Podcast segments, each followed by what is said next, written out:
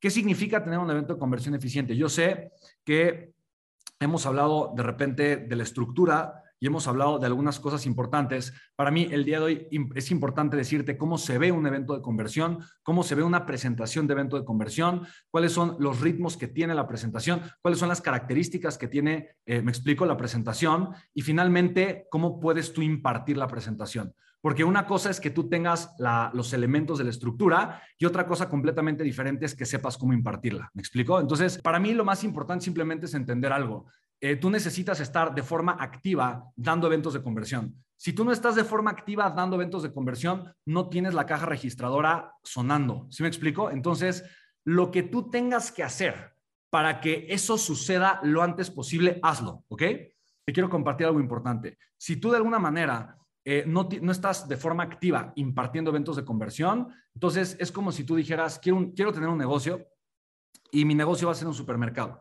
Y entonces yo quiero hacer todo lo posible para tener el activo, que es tu negocio, ¿no? Y poder yo vender un montón de productos y servicios en mi tienda de autoservicio o en mi supermercado. Entonces tú tendrías que hacer una inversión gigante, tendrías que comprar un terreno o rentar un terreno en un plazo de muchos años, tendrías que montarte una infraestructura, tendrías que adaptar la infraestructura para poder crear ahí un supermercado grande, ¿me explico? Y tendrías que invertir en tener empleados, en tener seguridad, en electrificarlo, en pagar muchos servicios, en tener una nómina de empleados que puedan atender tu centro comercial, ¿vale? Y tú de repente dices, híjole, es que, ¿sabes que los costos indirectos de mi centro comercial son altos, son bastante elevados? Yo creo que solamente lo voy a abrir un día a la semana. Porque ah, la verdad es que qué pesado, ¿no? La verdad qué pesado estar teniendo que atender mi, centro comercial o, perdón, mi, mi, supermercado. Qué pesado tener que estarlo atendiendo todos los días. Y si van todos los días mis empleados, lo voy a tener que pagar todos los días a los empleados. Híjole, la verdad es que solamente voy a abrir mi centro comercial un día a la semana. ¿Me explico? O un día al mes. ¿Qué pasaría con tu negocio? ¿Sabes? ¿Qué pasaría con tu negocio si eso sucediera. Si tuvieras un centro comercial y abrir y, tú decides abrir de alguna forma eh, tu centro comercial o tu tienda o tu supermercado una vez al mes, una vez a la semana, ¿haría sentido? ¿Haría, haría un sentido lógico que tú hicieras eso?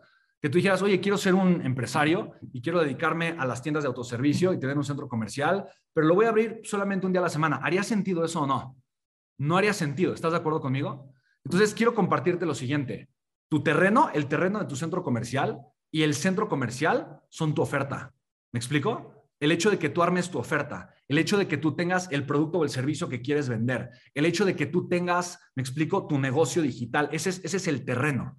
Y tener un evento de conversión es equivalente a decir, mi centro comercial está abierto, o mi tienda o mi supermercado está abierto.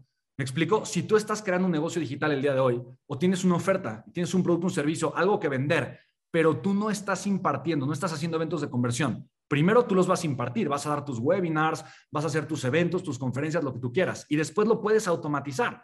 Pero si tú no estás provocando que entre dinero a tu empresa a través de generar o, de, de estar provocando la generación de eventos de conversión, si tú no haces eso, es equivalente a tener un activo que es un terreno y toda una infraestructura montada como una tienda de autoservicios y simplemente decidir no abrirla seis días a la semana porque cualquier otro pretexto que tú te puedas dar. ¿Me explico?